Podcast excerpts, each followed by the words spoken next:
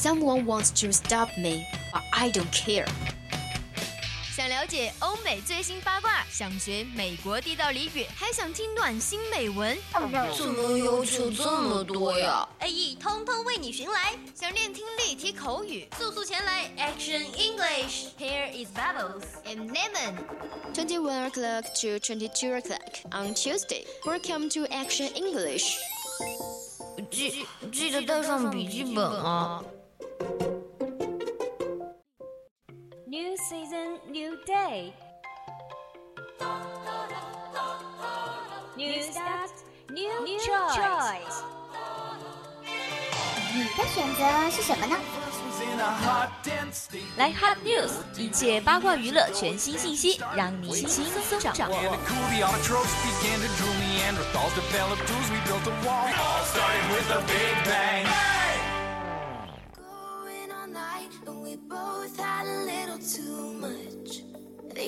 we don't got the money and we're wasting our time, but we know that our love is enough. 青春调频与您共享的 Youth FM, share with all you guys. Now you're listening to the voice of campus radio station. Yes, welcome you to Action English on Wednesday. That's right, I'm Janet. Now it's hot news time. Hot news time.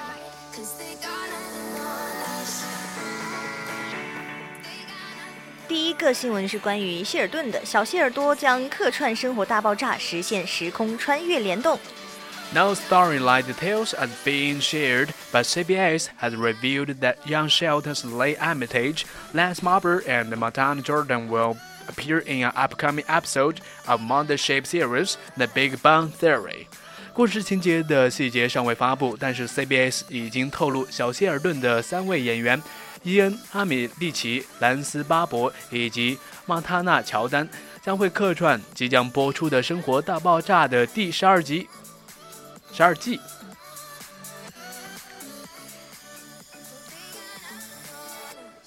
Armitage Sheldon, Barbara Scott, and Jordan will make comments in an episode that will air in December as their young Sheldon characters, according to CBS. 据 CBS 报道，阿米蒂奇饰演的希尔多、巴伯饰演的乔治以及乔丹饰演的一个角色将会客串一集十二月播出的《小希尔顿》。Young Sheldon car creator Steven Molaro said there is no reason why we can't keep going back and forth in this weird time portal that has been created between the two shows. When it comes to the number of the crossover episodes between the CBS Young Sheldon and its predecessor, The Big Theory, The Big Bang Theory。小希尔顿的联合制片人史蒂文·莫拉说：“这两部剧集呢被创建在一个奇怪的时间门口，我们没有理由不实现时空穿越。”啊，这这被这就涉及到了小希尔顿和《生活大爆炸》在上交交叉剧集。Because of the time difference between the two shows they are set nearly three decades apart, titans are difficult given the age difference. 由于这两部剧的时差相近，相隔了三十年，考虑到时间的差异呢，合作是很难的。Young Sheldon and The Big Bang Theory are produced by Chuck Lorre Productions Inc. in the association with Warner Bros. Television。小希尔顿和《生活大爆炸》都是由 Trunk Lorry 制作公司和华纳兄弟电视公司联合制作的。The Big Bang Theory airs Thursday at the 8 p.m., followed by Young Shelton at the half past 8 p.m. on CBC。生活大爆炸将于周四晚八点播出，小希尔多呢将于八点三十分在 CBS 电视台播出。对，那你有没有心动呢？下一篇新闻是关于贝嫂的。贝嫂爱用的五种护肤品，好皮肤都是要靠保养的。对，没错，我也是好深深的领悟到了这一点，要好好的保护好自己的皮肤。Good skincare is at the heart of every woman's beauty dream, which is perhaps why Victoria Beckham paid a visit to one of Australia's top facialists while she was in Sydney。优秀的护肤品呢是每个女性美容体系的核心，这也许就是维多利亚·贝克汉姆在悉尼拜访澳大利亚顶级护肤师的原因。When Victoria Beckham came to visit, Melanie Grant prescribed her products to her complexion glowing. 当维多利亚·贝克汉姆前来拜访梅兰妮·格兰特的时候，梅兰妮推荐给她的产品使她的面容闪闪发光。From $17 cleanser to $317 cream, the designer described as amazing. Victoria shared the products she is now using on her Instagram profile.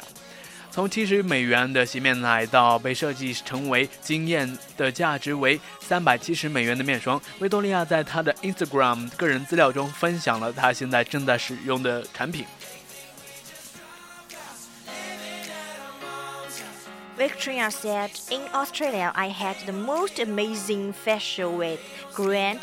The product is a facialist pre-crabbed include the Cosmedix Purity Solution and Cosmedix purity Clean。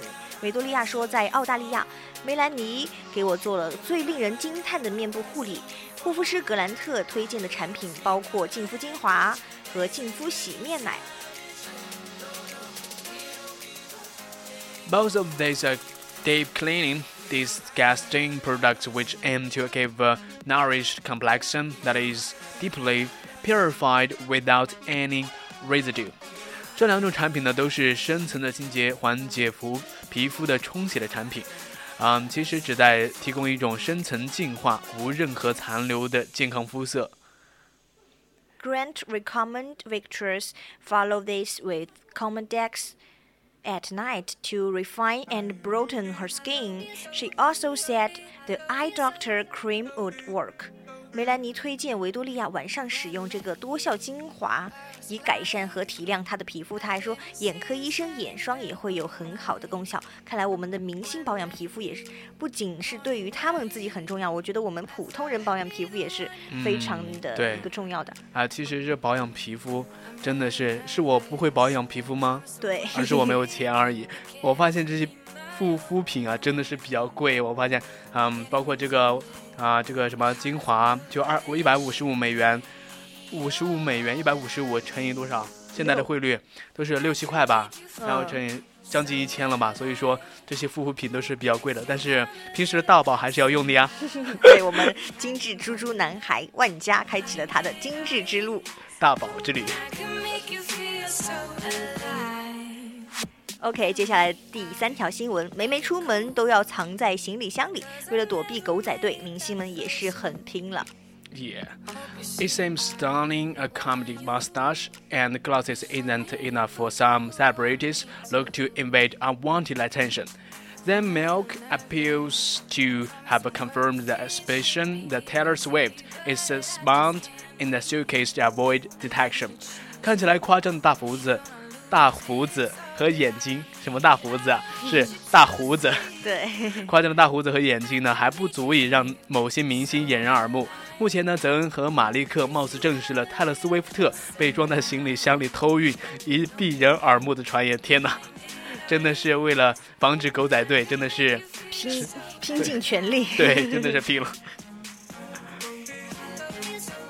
In an interview with British, the former One Direction singer said Tyler was always traveling around in a suitcase.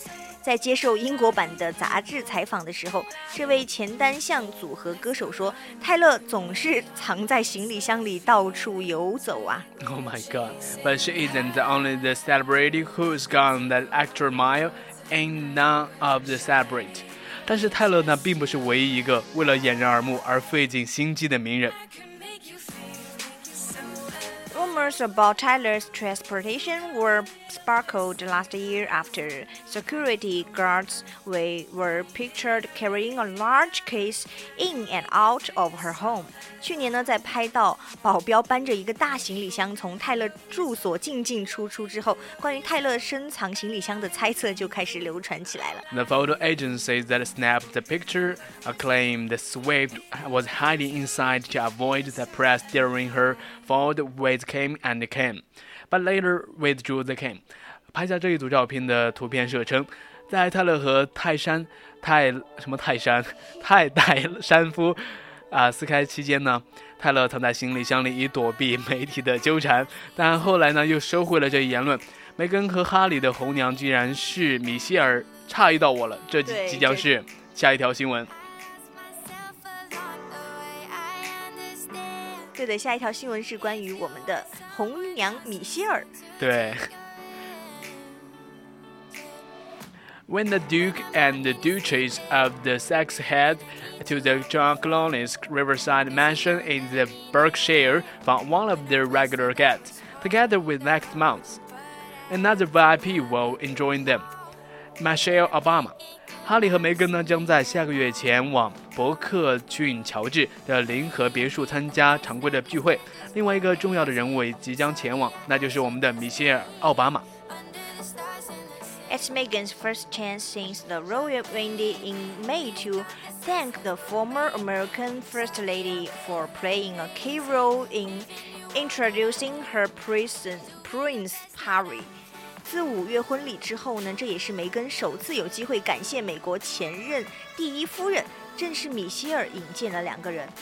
The dinner party conversation will certainly be interesting. Actor and liberal activist George 175 is an outspoken critic of President Donald Trump, and his wife Amal is 14 as a noted human rights lawyer. 这肯定是一场有趣的宴会。啊，五十七岁的演员兼民主党员乔治公开的批评特朗普总统，而妻子四十岁的阿米尔呢，则是知人的名人权律师。It's understood that Meghan, 37, has been keen to meet up with Mr. Obama after she and Harry were steered away from inviting her and husband Barack, the former US president, till they windy for political reasons. 三三十七岁的梅根一直很高兴能够见到米歇尔和哈里婚礼时，出于政治原因邀请了奥巴马的夫夫妇。A source told the Mail on Sunday, Michelle is keen to see the Clooneys when she is in the UK, as she and Barack was very close in George. 周天呢，相关人士告诉媒体邮报，米歇尔呢非常高兴的到访英国时能够见到乔治一家，他和奥巴马和乔治的私交甚好。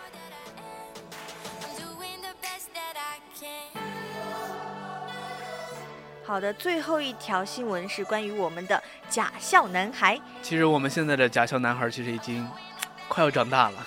对你经常用的表情包原来是他，美国假笑男孩何源成为中国的网红。To the casual observer, the attendance by an 80-year-old American boy at the yearly conference for one of China's biggest interest companies next week might have been an unlikely sight. 上周呢，一名八岁的美国男孩出席了中国一家互联网巨头公司的年度会议。这名啊，这对普通观众而言真的是有点不可思议。 that child was a very internet star Gavin Thomas, known in China as Fake Smile Boy。这名男孩就是网络红人加文·托马斯，中国人称他为假笑男孩。啊，假笑男孩，原来就是他呀！Images of him smirking at the camera, first as the toddler, then as a youngster. Looking confused and showing his trademark uncomfortable smile, have floated around the internet for years, becoming a staple on social media like Twitter and Reddit. 从学步学党开始呢，一直到现在，嘉文在镜头前傻笑的照片已经在互联网上传播了好几年，成为推特和红底网站等社交媒体上的重要内容。照片中的他呢，或者是一脸困惑，亦或是摆出标志性的尴尬笑容。Gavin's success was helped in no small part by his uncle, the internet celebrity Nick, who first started posting funny videos of the children at the age of two on the video platform Vine. 嘉文的成功在很大程度上是得益于他的叔叔网络红人尼克·马斯托东。嘉文的叔叔最早在视频平台 Vine 上发布嘉文的有趣视频，当时嘉文只有两岁。But after Chinese social media users started making her own memes from Gavin's post circles in Instagram a few years ago, his popularity exploded. 自从中国社交媒体用户几年前开始用嘉文在 Instagram 上上发布的照片制作表情包以来呢，他的人气就开始的大幅飙升了。哎，其实。我觉得他真的是一个非常年轻的靠脸吃饭的一个网络红人了，你有没有觉得？对，没错。那么年轻就开始靠靠脸吃饭，我觉得真的是前途无量。自愧不如是吧？对，自愧不如。Okay, that's all about our hot news. 接下来是我们的 live talk.